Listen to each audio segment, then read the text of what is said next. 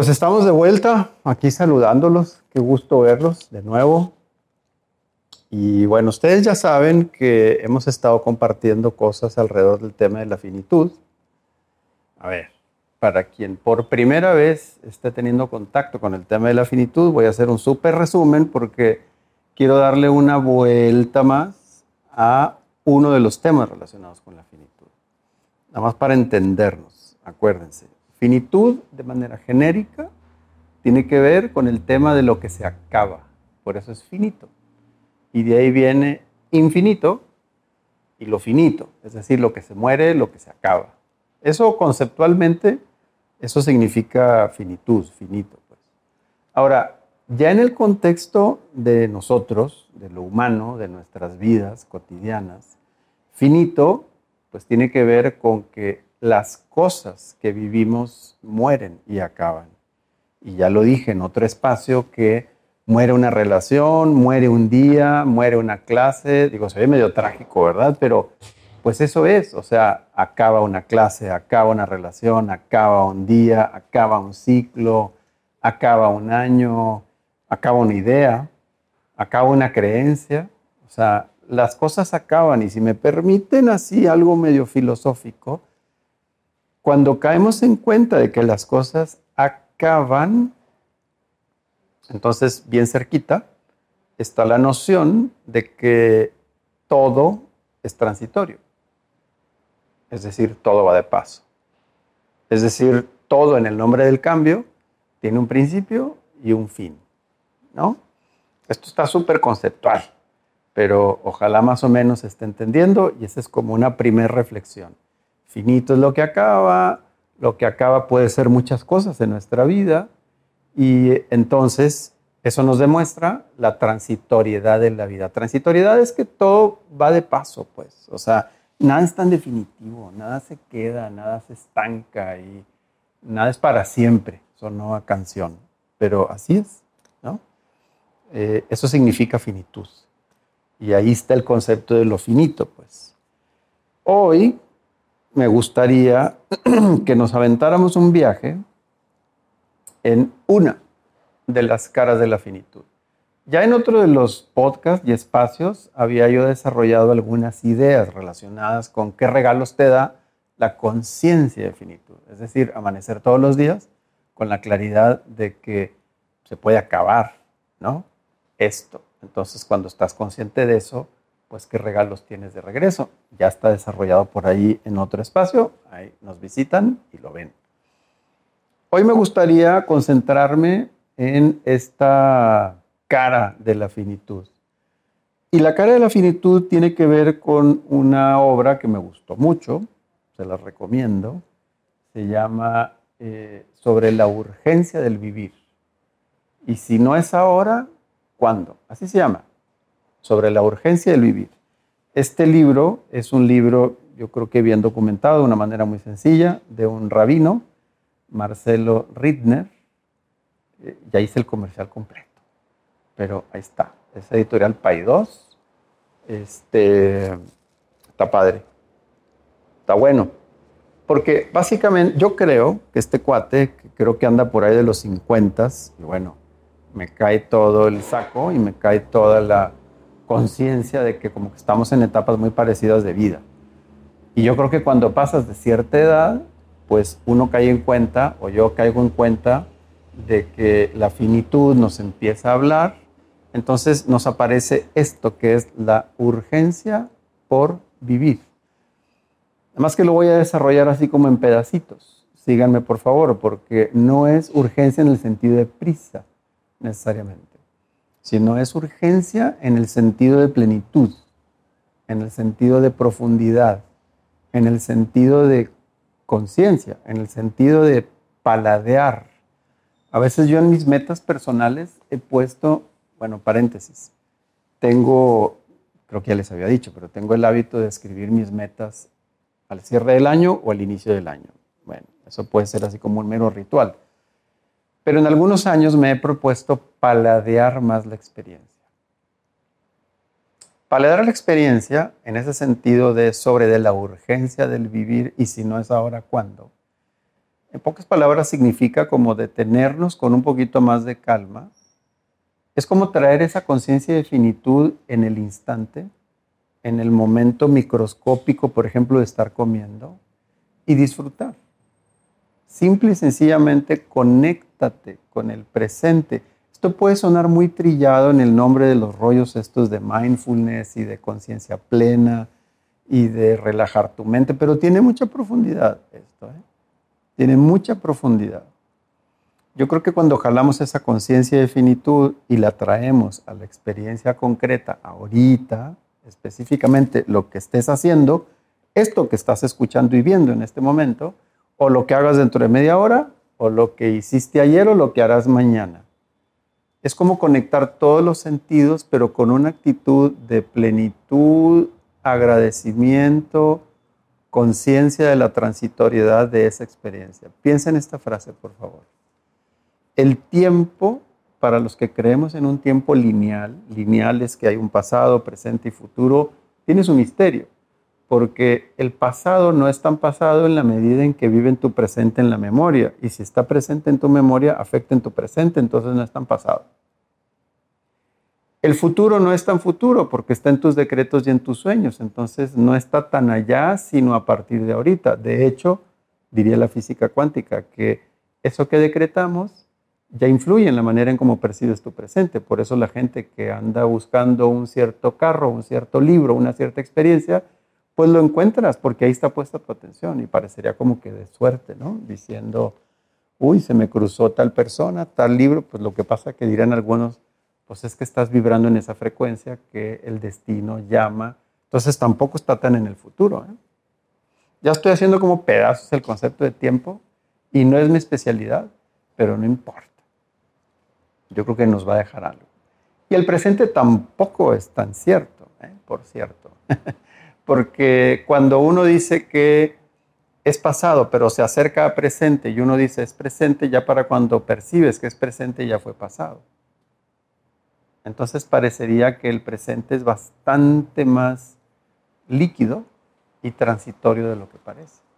¿Qué tiene que ver eso con la finitud y la urgencia del vivir? Pues todo, porque entonces la urgencia del vivir nos hace una invitación a detenernos en cada micro capítulo de nuestros días, de nuestra vida, y si estás haciendo pesas, gózalo. Y si estás comiendo, disfrútalo.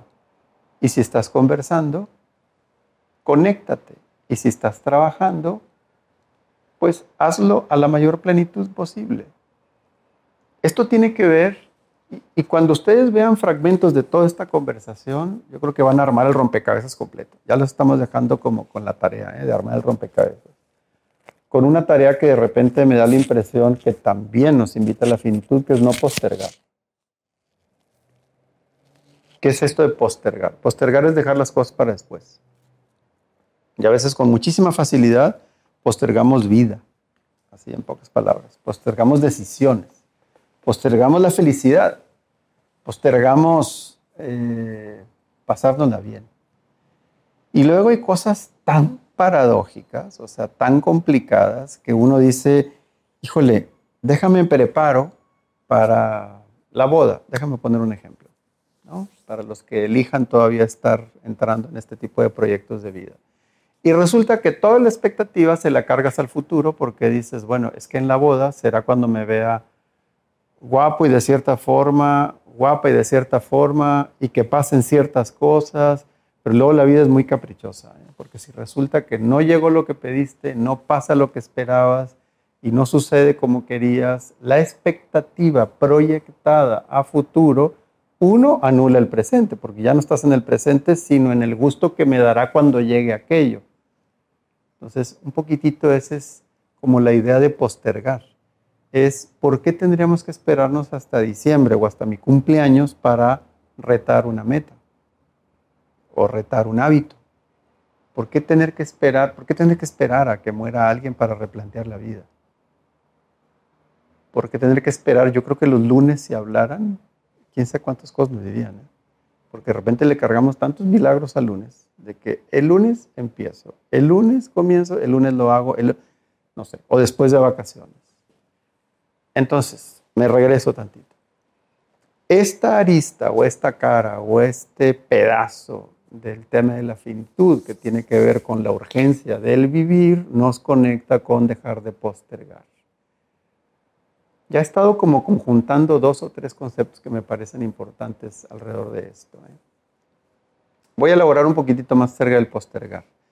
El postergar tiene su truco medio oscuro, porque algunos de nosotros, yo me acuso, un postergador sistemático hace años, porque una de las mentalidades del postergador dice, híjole, pónganme atención en esto que voy a decir, por favor. Dice, si lo hago mal, mal. Pero si lo hago bien, me comprometo a hacerlo bien y perfecto siempre y en todas las siguientes ocasiones. Va de nuevo, ya están cachando el truco medio perverso de esta cosa, ¿no? Sobre todo para los que tenemos un perfil perfeccionista. Entonces, si lo hago mal, no. Entonces, ¿para qué lo empiezo? Entonces, me espero. Entonces, luego. Entonces, tengo pretextos. Entonces, lleno mi agenda. Entonces, no le doy relevancia entonces hasta que urja, entonces hasta que se queme, entonces hasta que sea inminente. Porque cuando es inminente, entonces ya no estoy yo voluntariamente haciéndolo, sino porque ya no tengo opción, entonces baja el riesgo de que me equivoqué porque ya no tenía opción. No sé si me siguieron con toda esta maraña medio psicológica en la que a veces nos metemos. Prefiero esperarme a que urja y que no sea mi libertad consciente quien hace lo que quiero comprometer, sino la prisa de que no tenía más opción. Ustedes discúlpenme.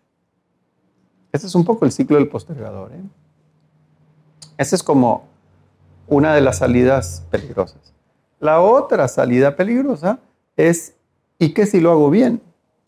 Ustedes van a decir, está bien, ¿no? Pues no, tampoco está tan bien. Porque si lo hago y me sale bien, entonces significa que me voy a comprometer a hacerlo bien y perfecto siempre y todas las próximas ocasiones.